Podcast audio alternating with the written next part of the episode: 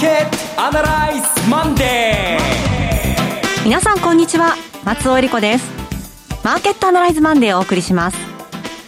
パーソナリティは金融ストラテジストの岡崎良介さん、えー、週末は週末は久しぶりにといいますかコロナ禍の中で、はい、あのやっともういいだろうと思って落語を見に行ってきました。そうでした楽しかったです。岡崎良介です。今日もよろしくお願いします。はい。そして今日株式アナリストの鈴木一之さんはお電話でのご出演です。鈴木さん。おはようございます。鈴木和之です。よろしくお願いします。今日もよろしくお願いします。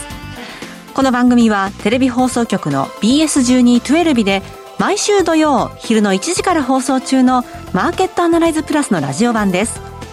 海外マーケット東京株式市場の最新情報具体的な投資戦略など耳寄り情報満載でお届けしてまいります。さて、えー、虎ノ門のラジオ日経からは綺麗な青空が見えてますけどもね。久しぶりの青空ですよね。ずっと今年でのは調べると本当に雨が多かったらしいですね、はい、えー、だからこういう日って松尾さんは奥様だから、はい、大忙しなんじゃないですか、ね、洗濯物干したくてたまらないっていうね。そんな日でもありますけれども。ただ月末ということで、はい、ちょっと今週は難しい1週間になるのかな なんて気もしてるんですけれども。難しいですよ、うん、えー、もう最初から難しいですよってハードルを上げられるとですねこっちも難しいなりの説明をしなきゃいけないんですが、はいまああの個人投資家の皆さんは、はい、難しい時は休むも相場ですから、はい、私のようにですねちょっとお出かけしたり紅葉もちょっと早いですかね見に行ってもらったりとか、はい、あの映画も、まあ、今鬼滅しかやってないんですかね まあいろいろ楽しいことに少しですね今までのルールを少し緩めてもいいところに来たのかななんて個人的には思うんですけどもどうでしょうか。そのあたりももっともっとどうなっているのか知りたいということがありますので、お話伺いたいと思います。この番組は株三六五の豊か商事の提供でお送りします今週のストラテジーこのコーナーでは今週の展望についてお話しいただきますはい動かなくなって久しいんですが今週もまず動かない一週間になると思います。はい。でも動かないんですが、動かない時にですね、あの、ぼーっと見てて動かないんだなと見ててもしょうがなくて、動かない時に変化を見せてるものを注目しなきゃいけないと思うんですよ。はい例えば、先週のアメリカ行ったり来たりで、1週間の、まあ、変化で見ると、大型株はやっぱり下がったんです。じわっと下がりました。SP500 とかダウとかナスダックとかこの辺ですね。だけど、えー、中小型株は1週間で見ると上昇してるんですよ。はい、で少しずつですけども、アメリカは本来のと言いますか、伝統的なあるべき姿に先週も戻ってきたと思います。あるべき姿っていうのは、とかくこのコロナの中で人々は、えー、違う別別次元の世界が始まるんだとか言って、えこれからはリモートなんだ、テレワークなんだ、サブスクリプションだ、なんだかんだ言ってもう GAFA しかないんだ、世の中を引っ張るのはこの人たちだけなんだという思い込みが激しい。わけなんですけどね、激しくて、利益にも関係なく、PR も関係なく、えー、何倍も何倍も夢を膨らませて株価は上がっていくというストーリーを書きやすい。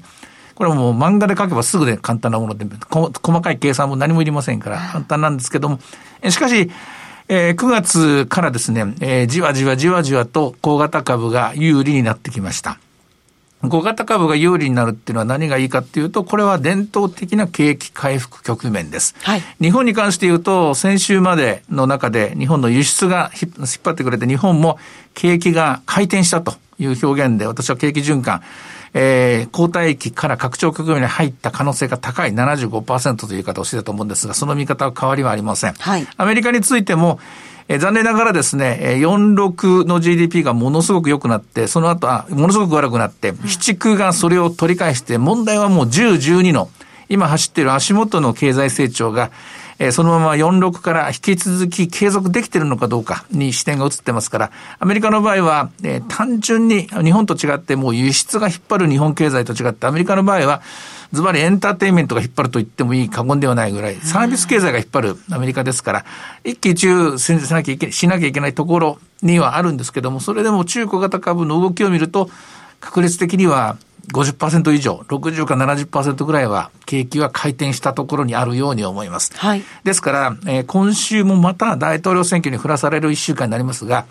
えー、失望することはないと思います。うん、うん、あの、期間に、えーえー、まあ、こう、追われることって言いますかね、それも必要ないと思います。下がったところはアメリカも、ただ銘柄を選んで、もうかつてのような銘柄では私はないと思います。 GAFA を外して考えてもらってもいいと思います。えー、まあ、そういう意味では日本人はアメリカの会社なんていうのはそんな知らないから、まあ ETF でもいいと思うんです。で日本はというと逆で、大型株が私はいいと思います。はい、あの、もちろん小型株の方が長い目で見ると、長い目で見ると、長期投資しようというところは小型株の方がいいと思いますけども、小型株はかなり変わりすぎたものがいっぱいあるので、ええ、数あまたあるですね、小型株の中から宝石を選び出すのはですね、今とても難しい局面です。そうではなくて、今入るべき相場のスタンスは、単純に言えば日経平均株価でいいと思います。はい、トビックスでいいと思います。ただし、今ある値段で23,500円で目をつぶって買いなさいというのではないです。やっぱりまあ、え相場、息吹き、あの、え息吹と言いますかね、えー、息してますから23,000円ぐらいまで下がったところを買う。いや、下がらなかったらどうするんだっていうから言うかもしれませんが、いや、相場ですから生きてますから、ちゃんと動きますから、今息を潜めてるだけなんで、そういう意味では下がったところを買うという展開で、ストレ、まあ非常にシンプルですけどもね、えー、日米ともに相場が伝統的な形に変わり、変わ、あの、帰りつつ、戻りつつある局面ですから、我々のスタンスも伝統的なやり方ですね。えー、下がったところを買っていく。えー、それも一回でドンといかずに、コツコツと時間を分散しながら、そういうやり方で今週は臨んでいってもらもらっていいんじゃないかなと思います。ただ一つだけ、はい、えー、何度も繰り返してますけども、104円台まで、また為替が円高に進んでますが、うん、年末年始まで円高はいつ何時来るかわかりません。はい、そういう時代です。えー、あの、あんまり人の言うことを聞いてもしょうがないと思います。円高になるときはなるんです、今はね。ですから、その円高になって株価が下がったところをコツコツと買っていくとかですね、こういう、えー、バント作戦みたいなですね、えー、まあ、あの、ヒットを重ねるみたいな作戦がいいように思います。はい。ただ、まあ、とはいえ、今日の午前見てみましても、安値が23,499円、高値23,572円と、100円も幅がないっていうような、はい、もう動きの少ない状況の時に、いつその会話が来るんだろう、タイミングいつまで待てばいいんだろうっていうのは。えー、あのとりあえず今週、来週ね、大統領選挙がありますから、はい、あと大阪都構想もありますからね、いろんなところでですね、えー、不確定要因がありますから、えー、今週はそういう意味ではもうじーっと目を凝らしてマーケットを見る必要はないと思います。はい、それこそお天気がいい日はですね、出かけてもらっていいような、のんびりした形でいいと思う。相場はおそらく11から、11月からだと思います。はい、えー、次の相場は。ですけども、あの、繰り返しますけども、何かの表紙に、これあの、外国人が売って日本人が買うっていうのが一番綺麗な展開だと思います、今の時代。あの、日本はっていうか伝統的な姿っていうのは、外国に輸出して日本は倹約するっていうですね、そういう経済ですからね。まあそれを、えー、ここ数年の間ですね、トランプさんのおかげで日本も大盤振る舞いでみたいな感じでですね、乗っかった、アベノミックスのおかげで乗っかったみたいなものがあったんで、そこでちょっとまあ、あの、困惑してる時ともあると思うんですけど、もともと日本っていうのはこういうスタイルだと思うんですよ。うん、外国人投資が怖くなって売ってくれれば余ってましたと思って買えばいいんですよ。それ、今まではとにかく外人が買うから買うというですね、外人についていけというですね、非常に不和雷動型の相場を皆さん考えてたと思うんですけども、コロナでここは変わったんじゃないかと私は思うんですよ。日本人は日本人の相場感を持っていいと思うし、はい、日本には日本の経済理論があるし、日本には日本の投資理論が、日本には日本の投資戦略があるはずだと私は思います。もともとあったと思います。それが忘れ去られてたと思います。で、それが戻ってきているというのが、えー、このコロナ後の展開、そしていよいよこの大統領選挙で完全に世の中が回転すると、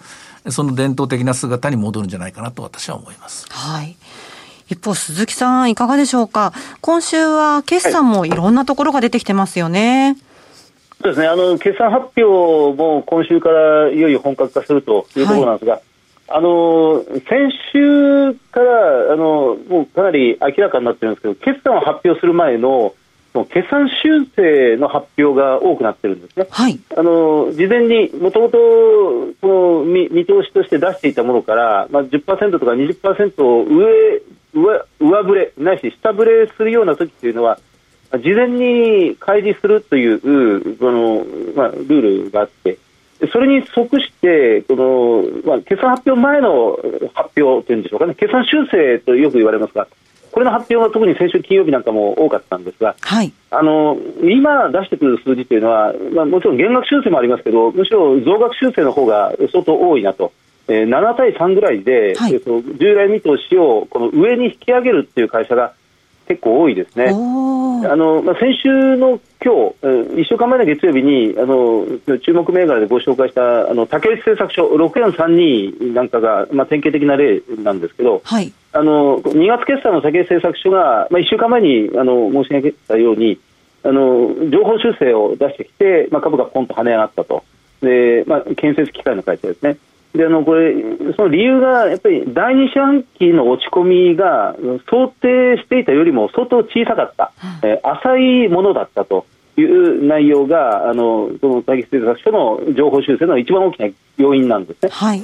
あのそういう会社があのずいぶん多いなと。あの先週で言えばその、まあ、先々週になるんですけど日本特殊工業、ええ、まあ、テレビの方のマーケットアナリズプラスでもご紹介しましたが、えー、5334日本特殊陶業もあの自動車のプラグの世界最大手の会社ですが、これも今まで出していなかった第二四半期の決算を出しまして、はい、これは3月決算の会社ですけど、特殊陶業もあの第二四半期の落ち込みが想定していたほど落ち込まなかった、うん、弱く見すぎていた、だから今回引き上げてきた。というような内容が多いんですね。おそらくほとんど、全部とは言いませんが、過半数の企業が相当シビアに見ていて、それを少し落ち着いてきたので、まあ、通常というか、まあ、前年対比で見れば大幅減益なんですけど、はい、従来見通しよりは上に引き上げるというケースが、まあ、今週以降もかなり多いんじゃないかなと思いますね。うんじゃあ、少々期待してみてもいいのかなという感じですかね。ね、あのもともと第一四半期が良かったものは、そのまま継続的に好業績を期待していいと思いますし、はい第一期あまりにも人すぎたとか、あるいはまだ通期の見通しすら出していなかったとか、そういう企業が少し落ち着いた感じで出してくるのが、今週、来週以降の動きじゃないかなと思います。はいえそれから先週は PMI も発表されましたが、はい、ヨーロッパの状況、ちょっとサービス業がやはり振るわないなという感じですね。まあ、これはもう中国の一人勝ちですよ。だけど、それはある程度まあ想像ついてたというか分かっていたことであって、はい、で、問題はですね、やはりヨーロッパの今及びここからなんですよね。はい、で、外出禁止令になって、で、前回のような完全なロックダウンではないんですけども、部分的なっていうか、時間的なって言いますか、まあ、あれ、それで果たして対応できるのか、できるのだとすれば、これがコロナとの付き合い方、生き方になっていきますから、そういう意味では心配することはない。しかし、今やっているですね、こうシャットダウンがですね、経済に影響が出てくるようになると、これは不確定要素になると。はい。で、私はじゃあどう見てるかというと、多分今やっているこのシャットダウンといいますかね、この、えー、抑制的なですね、政策っていうのは、経済のここまでの回復を、えー、どう言いますかね、阻害することにはならないと。と見ています。さほど心配することはない。ですからヨーロッパ向けの製造業の輸出ですね。これも日本経済から見るとそんなに大きな落ち込みはないと思います。ですから竹内製作所の方も竹内製作所の別に、えー、からのですね、レポート私は読んでないんですけども、10、12月にかけてもさほど悪くならないんじゃないかの見てるんですが、問題はやっぱりヨーロッパ観光立国です。はい。アメリカなんかはもうエンターテインメント大国です。サービス産業国です。ヨーロッパの場合は重層構造的に、その観光立国のさらに周辺にまた、フランスで食っている、ドイツで食っているちっちゃい国々がいっぱいあるわけですね。重層構造になってますよね。日本の場合って日本で食べてる国って特にないわけです。はい。で、まあ、ヨーロッパの場合は、本当にもう歴史あるですね、あの、ヒエラルキーっていうのが国家間でありますからね。これが、えー、どのように、まあ、年末まで問題が起きないで済むのか。あるいは問題が起きるのか。年末が、年末まで問題が起きるとしたらやっぱり通貨不安とかですね、こういうものが出てきますから、やっぱりそれが心配です。で、アメリカも同じように大統領選挙のことも心配ですけども、クリスマス商戦どうなるのか。それからサービス産業っていうのは、いわば、あの、根なし草っていうか、まあ、骨のない経済ですから、まあ、それが簡単に戻るかもしれませんけど、また簡単に崩れるかもしれない。結果的に私は日本は強いと思います。ああ、そうです日本は強い。日本は少々さ、第三次産業サービス部門がですね、下手れたとしても、やっぱり強い、えー、輸出力、競争力を持っていますから、証明されたと思いますから、そういう意味では、日本株に対する見方ですね。世界の投資家、ああ、やっぱり日本っていいんだなと、日本って強いんだなと。これあの、えー、世界中の国々が一番清潔で一番コロナの感染の低い日本に遊びに行くなら日本だなと、思ってるんですけども、日本人は来てほしくないと。という、これ落語、あの、落語で志の輔さんが、立川志の輔さんが枕で使った言葉なんですけれどもね。ね本当その通りだなと。つまり、輸出で食える国が勝つということです。わかりやすくと、輸入じゃなくて輸出で食える国が勝つ。それはどこかっていうと日本になると。こういう結論なんですけどね。その日本に対しての金融政策、今週、えー、木曜日日銀の金融政策決定会がありますが、この時に記者会見木曜日にありますけれども、内容どうでしょうね。また例によって、えー、まあ無限の可能性があるとか、手段は無限であるとか、いろいろ言うんですが、何もないことはみんな知ってますし、はい、何もできないことも知ってますし、何もやらないことも知ってます。はい、ただ、一応100円に近づく局面では何かしなきゃいけないでしょうね。うん、これは、私はまあ、結局のところ、何かするぞするぞって言ってしないで、えー、時間が過ぎるのを待つだけになるだろうなと思うんですが、もしも私の見方が外れて間違えて、私は100円程度と思ってるんですけど、これが100円よりもどんどん進んで95円とか90円になるような形になると、これはまずいです。こうなるとマイナス金利をもう一回、えー、深掘りしなきゃいけないところまで追い込まれるかもしれませんから、これについてはちょっと不確実性は残るんですが、ひとまず今週に関しては何もしないだろうなと思います。はい。さて、では、今日の指標を見てみましょうか。えー、株三六五動きいかがでしょう？はい。あの、株三六五も同じように小動きです。寄り付きは23,495円、高値が539円、えー、安値が474円で、現在は484円で取引してますが、注目してもらいたいのは、今日もこのような小動きの中でも、日経平均のボラテリティインデックスは22.95。これ、これだけ動かない、えー、動かない日経平均が3週間も続けば、はい。通常考えればボラテリティはもう15ぐらいまで落ちてるんですよ。ええ、しかし高止まりしてるのは、やっぱり今まだ緊張感といいますか、身を固くして次の動きを待っているという、そういうところにあります。もう一週間辛抱しなきゃいけないと思いますね。はい。さて、いろいろ展望していただきました。今週末土曜日には午後1時から放送します。マーケットアナライズプラスもぜひご覧ください。また、Facebook でも随時分析レポートします。以上、今週のストラテジーでした。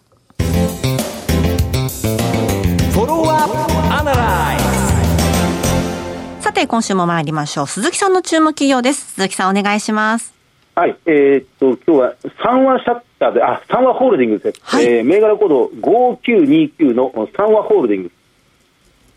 であのこちらは三和シャッターを傘下に抱える、まあ、これは持ち株会社という形になりますが、はい、えーとまあ、シャッター、これオフィスビルもそうですし、工場もそうですし、まあ、あの個人宅、戸建て住宅の住宅用の、まあ、シャッター、それから、うん、アルミサッシ、えーまあ、鋼鉄製のドア、マンションの中でも使われてますが、まあ、それの大手ですね。であのこれもあの先ほどと同じように、えー、一番最近、増額修正を発表してきました、はい、あの先週の月曜日、えーまあ、1週間前の月曜日の引け跡に、えー、増額修正を出しまして、えー、中間期、まあ、これから近々出してくる中間決算の、まあ、従来見通し、売上高、従来1780億円で見ていたものを1900億円まで引き上げてきました。それから中間期の営業利益、51億円で見ていたものを95億円まで引き上げてきたということです。はい、えっと、1年前の中間期の営業利益が110億円ですので、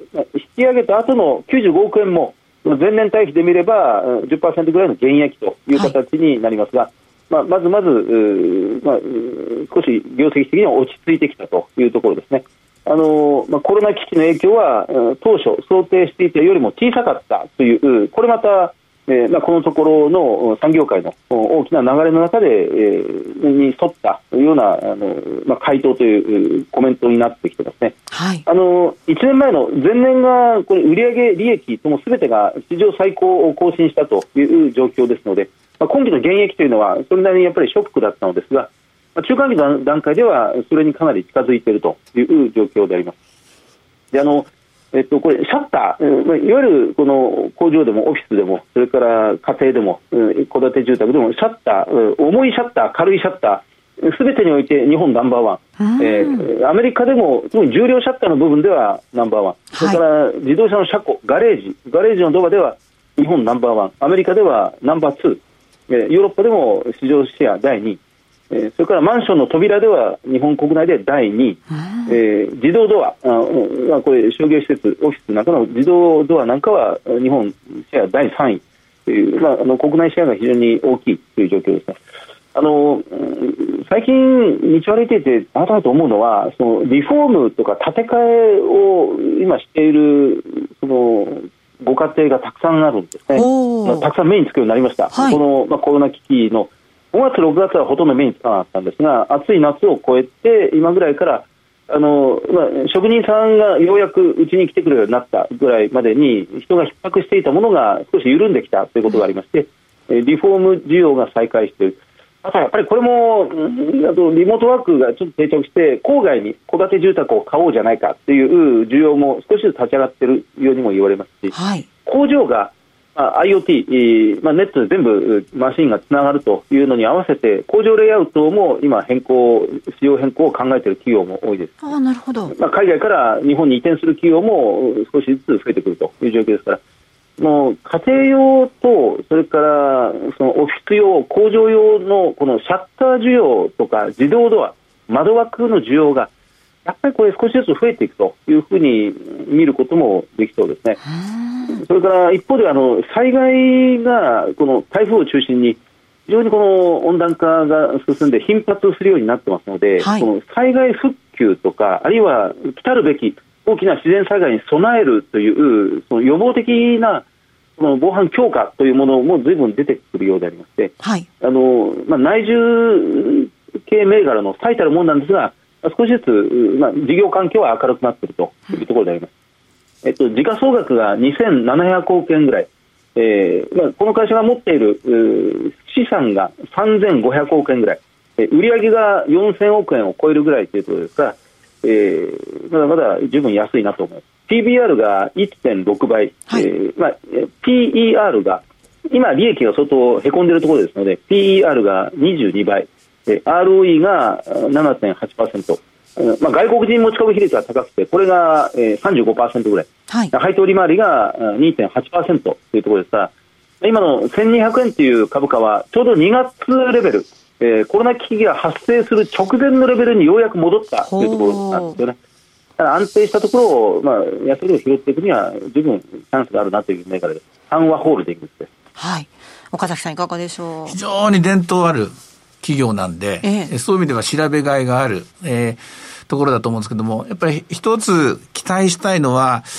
これが、あの、B2B が基本なんで、設備投資関連銘柄と位置づけられるんですけども、小売りの世界で、はい、あの、広がるんじゃないかなと私は思うんですよ。今、まあ、シャッターという言葉はどうしてもお店っていうイメージになっちゃうんですけども、えもう一個あの、えー、の、カーテンのあの、ブラインドとか、もう、あの、主力商品なんですよね。で、とにかく今、換気しなきゃいけない、空気を流さなきゃいけない時代じゃないですか。はい、なんかやってんじゃないかなと、私は、その、実際に商品がどういうものあるか、ラインナップ見てないんですけども、シャッターの会社が、ああ、チャンスあるなと今、瞬間的に直感的には思いました。外につながる窓ですとか、扉をね、すべ、て網羅してますから、ね、んじゃないかなっていう気が思いました。鈴木さんには、鈴木さんどうですか？なんかそういう、